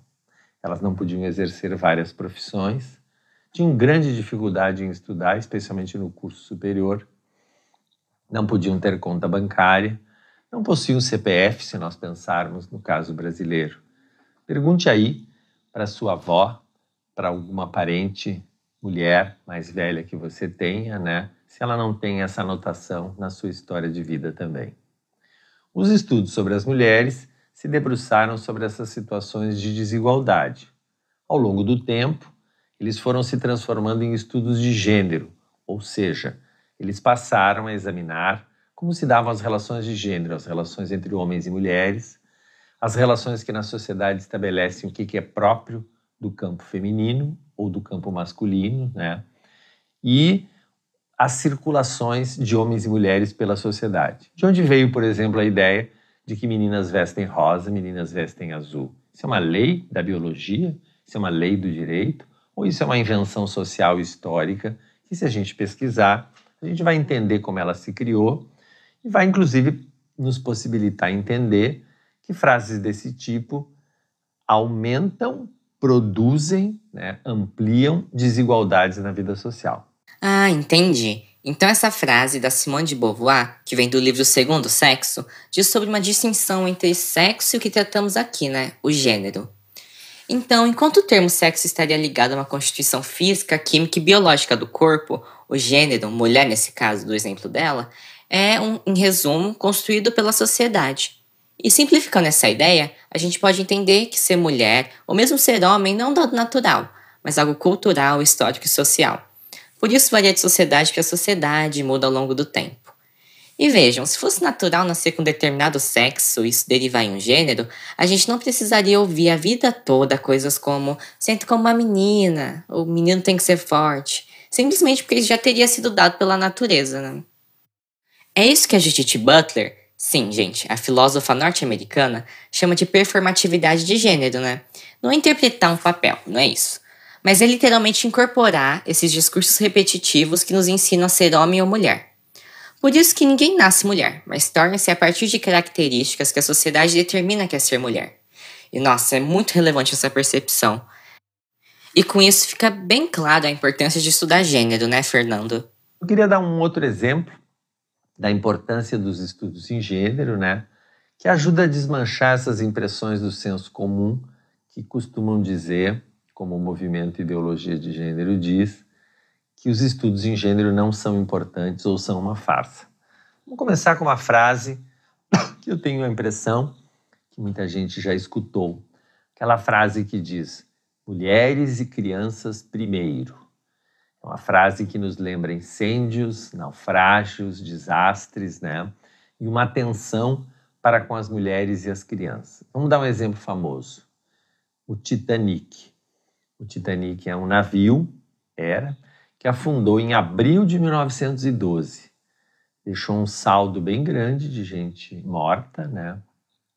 Em torno de 1.500 pessoas, vamos arredondar, né? E a gente tinha essas pessoas divididas em primeira, segunda e terceira classe dentro do navio, entre homens e mulheres dentro do navio. No naufrágio do Titanic, 74% das mulheres se salvaram, ou seja, de cada quatro mulheres, três se salvaram. 52% das crianças a bordo se salvaram, de cada duas crianças, uma se salvou e apenas 20% dos homens se salvaram. Ou seja, de cada cinco homens, apenas um se salvou. Então a gente pode, você pode estar pensando, bom, mas então essa frase do senso comum está certa. Mulheres e crianças primeiro. Os homens sofrem mais, eles morreram mais. Né? Só que os estudos de gênero na área da história nos mostraram ao longo dos anos que o Titanic é a exceção que confirma a regra. Ou seja, na quase totalidade dos naufrágios, assim como em outros tipos de grandes acidentes, a regra que vale é cada um por si. E segundo esta regra, quem morre mais nesses acidentes são mulheres e são crianças. Quem se salva mais são os homens. Quem nos mostrou isso foram os estudos de gênero, no caso no campo da história, né? analisando a história dos desastres, das, dos desastres tanto naturais quanto daqueles que são provocados pela ação humana, né? como é o caso do naufrágio de um navio. Dá um segundo exemplo. Provavelmente você escuta muito que os homens morrem muito nas guerras, os homens vão às guerras e as mulheres não morrem na guerra porque elas não vão lutar nas guerras, né? Os estudos de gênero vêm mostrando, numa articulação de história, sociologia, ciência política, né? eles vêm nos mostrando, enfermagem também, eles vêm nos mostrando que cada vez mais a gente sabe agora que mulheres participam e participaram das guerras, lutaram e lutam, ajudaram e ajudam nas frentes de combate e na retaguarda e morrem muito também. Nossa, muito bons os seus exemplos e acho que deixa bem claro as desigualdades e diferenciações no tratamento social em relação aos sexos, né? Digo, os gêneros das pessoas. Fica bem perceptível como toda a sua fala, como estudo de gênero, permite desvendar diferentes fenômenos sociais do que é ser humano e possibilita diminuir essas desigualdades entre os gêneros. Além de criar palavras que permitem uma identidade humana mais plural, para além do que a nossa cultura nos diz que o homem e a mulher podem ser. Mas, contrário a esse discurso que busca uma pluralidade, temos algumas discussões políticas e alguns discursos religiosos que acusam os estudos sobre gênero e sexualidade de criar uma ideologia de gênero. Tipo, querer transformar menino em menina, ensinar adolescentes a serem gays. Acho que todo mundo já ouviu esse tipo de argumento, que diz que os estudos de gênero são, na verdade, uma ideologia perigosa. Hum, do que se trata, então, essa ideologia de gênero? Ideologia de gênero, para mim, é uma expressão inventada né, de um movimento social de origem conservadora, com forte participação de algumas correntes de igrejas, que busca desautorizar os estudos de gênero, que divulga essas falsas mensagens, como, por exemplo, dizendo que na escola o ensino de ideologia de gênero, como eles chamam, vai fazer as pessoas mudarem de sexo, vai fazer as professoras mudarem o sexo das crianças. Entre um período de geografia e um período de matemática, a professora aproveita e muda o sexo de algumas crianças, né? segundo este movimento. Na minha opinião, a tentativa do movimento Ideologia de Gênero é que nós não analisemos as desigualdades da sociedade do ponto de vista daquelas desigualdades que se produzem na relação entre homens e mulheres, né? E que são desigualdades, por exemplo, que insistem em afirmações como, por exemplo, assim, ó, as mulheres ganham menos no mercado de trabalho porque elas estudam menos. Não, os estudos de gênero em educação nos mostraram, e temos muitas bases de dados, né? Nos mostraram que as meninas estudam mais do que os meninos, cada vez mais, mesmo assim elas têm dificuldades de obter bons empregos por questões ligadas a preconceito e discriminação. Convido você, então, a apostar na ciência, a valorizar os estudos em gênero na academia, né? E não cair na conversa do movimento ideologia de gênero que procura desautorizar quem pesquisa de modo sério, né? Aquilo que na sociedade é a produção de relações entre homens e mulheres e que é muito desigual, que produz violências como os feminicídios, que é uma coisa que nós temos que terminar entre nós para termos uma sociedade com mais justiça social. Já encerrando esse bloco, pessoal, e agradecendo a fala do Fernando, é válido compreender que os estudos de gênero e sexualidade devem muito aos estudos feministas. Nos anos de 1960, com todas as mudanças que o mundo passou depois de duas grandes guerras, com uma crise econômica seríssima no meio, muitos questionamentos surgiram. Mulheres tinham participado da guerra, como o professor Fernando Seffner relembrou em sua fala. Homens voltaram mutilados e traumatizados desses eventos violentos o mapa do mundo mudou, os comportamentos mudaram e a moda se reinventou. Novas tecnologias de comunicação apareceram. Enfim, nesse mundo tão modificado surgiram muitos questionamentos, e entre eles, aqueles que começaram a interrogar o porquê das desigualdades entre os sexos. Naquele tempo não se falava em gênero. Esse conceito só vai aparecer do jeito que a gente conhece hoje lá pelos anos 80, bem no comecinho. Então, a gente não está falando de ideologia no sentido de que há uma falsa ideia de que essas diferenças existem e derivam de desigualdades, e que essas desigualdades justificam violências e abusos. Bem, a estatística, que é uma ciência, mostra os números, por exemplo, de feminicídios, que são crimes motivados pelo gênero da pessoa, no caso aqui, uma mulher. Ou quando pesquisas mostram que homens morrem mais por causas violentas, que por sua vez se relacionam com masculinidades. Campos de estudos diversos contribuem para o que hoje chamamos de estudos de gênero. A biologia, psicologia, sociologia, antropologia, geografia, história, enfim, muitas outras. Essas vozes que acusam hoje em dia os estudos de gênero de promoverem uma ideologia procuram apagar essas marcas científicas e frutos de muitas pesquisas que constituíram os estudos de gênero, que, como vocês podem ver, se está no plural. Estudos. Justamente porque não é um só. Estamos em um campo de disputas de ideias. Então, chamar de ideologia é procurar desmerecer esses esforços, como se tudo que foi produzido tenha sido na intenção de confundir mentes e destruir a sociedade que supostamente estaria funcionando muito bem sem essas problematizações que os estudos de gênero trazem. É fundamental que um estudo que supostamente diz contradizer outro evidencie e deixe claro o porquê daquilo não fazer sentido ou já não fazer mais sentido. Basta a gente olhar para a ciência que está no nosso dia a dia e ver que coisas que eram super tecnológicas em outros tempos hoje parecem peças de museu, tipo um videocassete. Isso também acontece com as nossas crenças, nossos valores, nossa cultura. E as ciências também examinam esses fenômenos. A própria ciência tem história. O retorno do recalcado.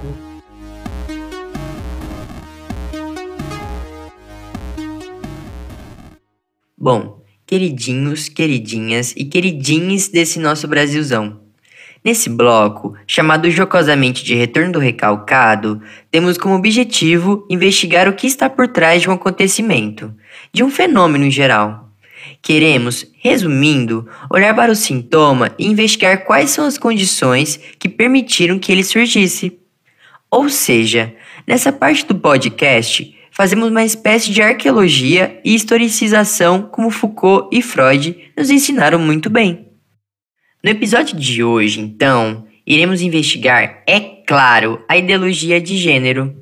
Do que se trata a ideologia de gênero? Onde ela vive? Do que se alimenta? Onde mora? E o que ela faz da vida?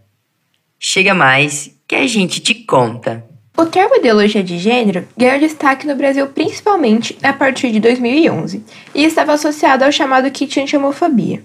Então, para quem não se lembra, esse kit se trata de materiais didáticos que foram produzidos pelo programa Escola Sem Homofobia e que seriam utilizados nas escolas públicas. Vocês devem se lembrar do kit gay, não é? Então, esse foi justamente o apelido que os grupos que rejeitaram esse conteúdo deram para o material. A ideologia de gênero é um desses fenômenos que a sociologia chama de pânico moral. Este é um conceito proposto pelo sociólogo sul-africano Stanley Cohen, nos anos 60. Segundo Cohen, quando emerge um pânico moral, a gente está diante de, abre aspas, uma condição, um episódio, uma pessoa ou um grupo de pessoas que passa a ser definido como um perigo para valores e interesses societários. Sua natureza é apresentada de uma forma estilizada e estereotipada pela mídia de massa. As barricadas morais são preenchidas por editores, bispos, políticos e outras pessoas de direita. Especialistas socialmente aceitos pronunciam seus diagnósticos e soluções. Recorre-se às formas de enfrentamento ou desenvolvem-nas. Algumas vezes, o pânico passa e é esquecido, exceto no folclore e na memória coletiva. Outras vezes, ele tem repercussões mais sérias e duradouras e pode produzir mudanças tais como aquelas em política legal e social, ou até mesmo na forma como a sociedade se compreende. Fecha aspas. Agora, lindinho, lindinha e lindinho, você deve estar se perguntando: mas do que esse povo tinha medo? Para tentar responder essa pergunta, vamos falar de outra pesquisa, agora da antropóloga Isabela Calil, do Núcleo de Antropologia Urbana da USP. Ela vem, junto com suas alunas e seus alunos, pesquisando sobre protestos de rua no Brasil, desde os protestos de junho de 2013. O que Isabelinha identificou quando perguntou sobre ideologia de gênero nos protestos? Descobriu que ideologia de gênero era apenas o olho de um furacão que mobiliza uma complexa rede de significados. As pessoas associaram o tema à família, educação, drogas, demarcação de terras indígenas, temas de segurança pública como prisão, reeducação da maioridade penal e porte de armas, saúde, alistamento militar, reforma da previdência, cálculo do tempo da aposentadoria de homens e mulheres, mercado de trabalho, intervenção militar, casamento, direitos humanos, adoção, aborto, polícia, militarismo, secularismo, sexualidade, comunismo, religião, antifascismo, futebol, infância. E não menos importante, o movimento Escola Sem Partido. Nossa, Jesse. Então parece que o medo do pessoal é ter que viver em um mundo que estava mudando. Isso mesmo, Ledinha. Como já dizia o pai da psicanálise, Sigmund Freud, o novo sempre desperta perplexidade e resistência. Mas voltando à nossa arqueologia, de acordo com o professor Rogério Junqueira, o termo ideologia de gênero é uma formulação que aparece em documentos papais, quer dizer, de papas, cuja configuração e emergência se deram em meados dos anos de 1990 e início da década seguinte, ao longo de articulações que envolveram episcopados, o associacionismo pró-vida e pró-família e organizações terapêuticas de reorientação sexual. Dessa maneira, este discurso antigênero surge em reação às discussões ocorridas para aprovação dos documentos da Conferência Internacional sobre População, no Cairo pela ONU em 1994, e da Conferência Mundial sobre as Mulheres em Pequim, também pela ONU, no ano seguinte, os quais adotaram em seus documentos o termo gênero. Nessa conferência, expressa pela primeira vez de forma clara o reconhecimento do gênero como fator cultural, evidenciando que, sem falar em gênero, não é possível criar mecanismos que promovam a igualdade e diminuam as desigualdades. Como resposta, o Vaticano convocou dezenas de especialistas para pôr em marcha uma contraofensiva com vistas a reafirmar a doutrina católica e reiterar a naturalização da ordem social e moral.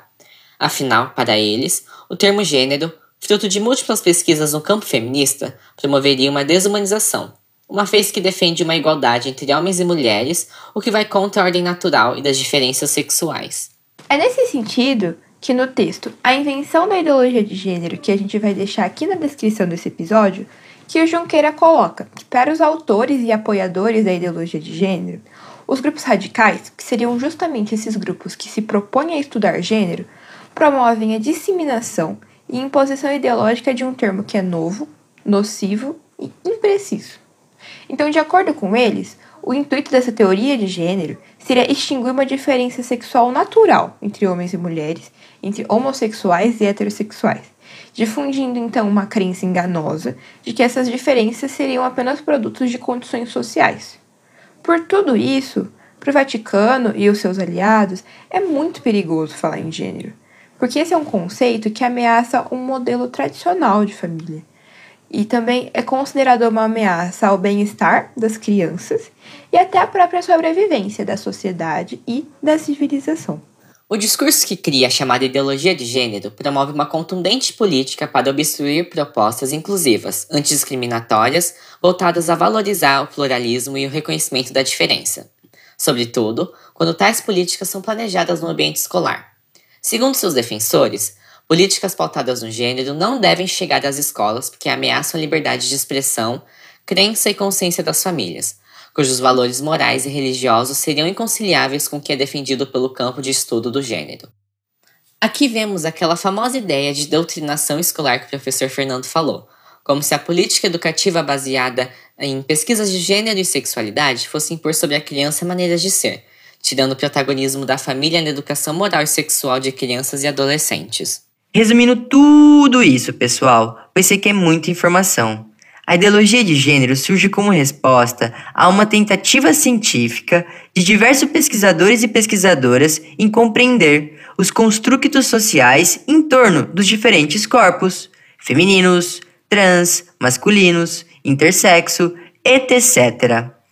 Tais estudiosos nada mais tentam do que compreender a realidade e de modo a servir e orientar governos na formulação de políticas públicas eficazes para que diferentes pessoas possam existir e construir uma identidade que seja legitimizada e seja contada na formação de propostas públicas. Isso a gente viu com tudo que o Rocco contou pra gente. Como para ele foi importante ser escutado, como foi importante ter essas palavras discutidas e pesquisadas pelo campo do gênero. E como uma ideia natural e biológica de homem e mulher não dá conta da forma que ele deseja se expressar e ser. Como o Roku, muitas existências são inviabilizadas e patologizadas pelo discurso antigênero que insiste em crer em uma biologia que, ao invés de criar vida, as constrange e as elimina. Palavrório.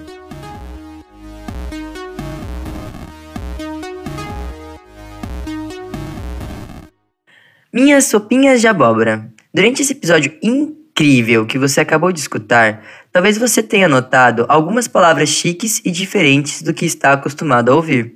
Mas relaxa que nesse quadro, o palavrório, a gente explica um termo ou expressão que possa gerar alguma dúvida ou que seja interessante você saber e falar com os miguxos sobre. Já imaginou chegar no ou na crush e dizer: E aí, belezura? Você já ouviu falar na chamada ideologia de gênero, a qual busca promover um padrão cis hétero? Nesse episódio que inaugura esse podcast, vocês conheceram a história do Roku e a importância de se falar sobre a intersexualidade. Mas caso não tenha ficado claro o que esse termo significa, a gente explica. Intersexo é o termo utilizado para uma variedade de condições em que uma pessoa nasce com uma anatomia reprodutiva sexual, nas quais os fatores que definem o sexo biológico, como cromossomos, hormônios e órgãos, não se encaixam nas concepções binárias de sexo feminino ou masculino. Essa variação é natural e mais comum do que pensamos. Existem tantas pessoas intersexo quanto existem pessoas ruivas, por exemplo. Caramba, Gi! Como assim? É impressionante o tanto de coisas que não sabemos e o gênero nos ensina. Eu estava escutando que, além de se considerar uma pessoa intersexo, o Roku se reconhece como um homem trans. O que seria exatamente isso? Bom, primeiro é importante relembrar que os estudos de gênero têm alargado o nosso repertório sobre a pluralidade da sexualidade humana e nos ajudado a problematizar as desigualdades entre masculino e feminino, e até mesmo questionar esse binário. Assim, muitas pessoas começaram a encontrar o vocabulário mais amplo e não excludente para que forme sua autoidentificação, assim como Rogo fez ao dizer que ganhou autonomia sobre sua identidade. Dessa maneira, o termo trans é utilizado quando uma pessoa não se identifica com o gênero ao qual foi designado em seu nascimento. Nossos corpos são complexos e a nossa sociedade também. Nascer com um pênis ou uma vagina não vai determinar seu gênero. Por isso a gente aprende a ser um menino ou uma menina. Mas para muitas pessoas, essa pedagogia de gênero não as representa. Pior, as violenta e isso pode acontecer desde que elas são crianças. Ah, entendi. Então, Gi, o Roku, ao se afirmar como homem trans, quer dizer que seu corpo foi literalmente cirurgiado para ser feminino, mas ele se identifica com o gênero masculino. Legal. Portanto, se alguém se considera uma mulher trans ou pessoa transfeminina, significa que esta pessoa foi designada como homem, mas se entende como uma figura feminina.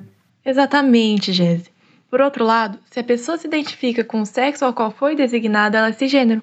Voltando ao caso do Roku, como um corpo intersexo, ele nasceu com genitália ambígua, sofrendo uma intervenção cirúrgica para que seu corpo tornasse-se o de uma mulher. Entretanto, ele, como uma pessoa transmasculina, não se identifica com este corpo biológico imposto a ele, e por isso se considera um homem trans intersexo. Uau! Quanta coisa, menina!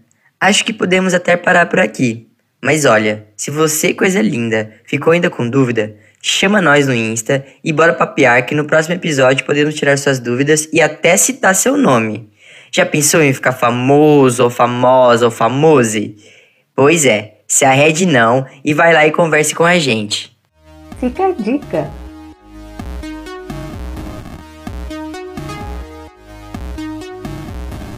Nós aqui do podcast gostamos muito de conversar e debater. Afinal, é dessa maneira que chegamos em lugares comuns e podemos criar um pleno espaço de diálogo para uma sociedade mais plural. A discussão de hoje, infelizmente, está chegando ao final, mas não sem deixar uns presentes para vocês. Mas que presentes vocês devem estar se perguntando? Ora, pequenas dicas e indicações de livros, filmes, vídeos e artigos de nossos convidados. Esperamos que, de algum modo, o que indicarmos aqui possa contemplá-lo em suas dúvidas científicas e também no seu estudo de cada dia. Como dica cultural, eu quero recomendar o livro Jacob, da Thais Emília de Campos dos Santos.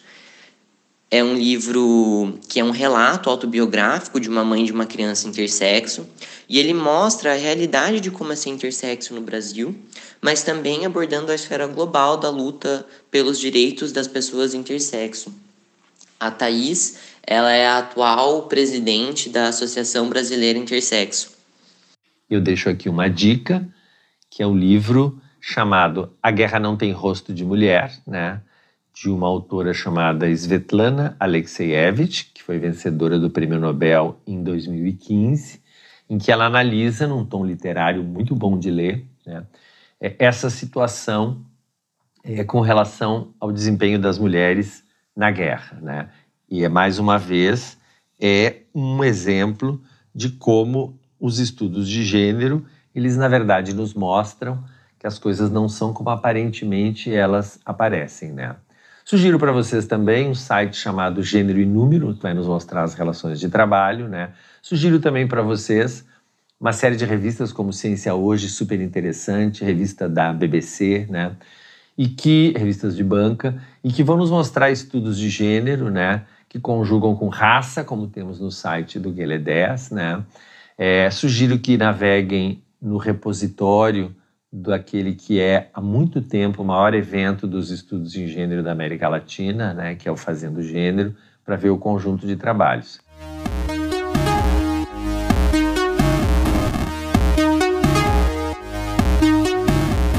Este podcast tem o apoio da PROEX, Pró-Reitoria de Extensão Universitária da Unesp, e da Vice-Diretoria da Faculdade de Arquiteturas, Arte, Comunicação e Design da Unesp Bauru, além das parcerias com o Grupo de Pesquisa Transgressões, Corporalidades, Gêneros, Sexualidades em Mídias Contemporâneas e também com o Grupo de Estudos e Pesquisas, Subjetividades e Instituições em Dobras, um grupo que integra docentes e discentes da UERJ, da UFRJ e da IFRJ.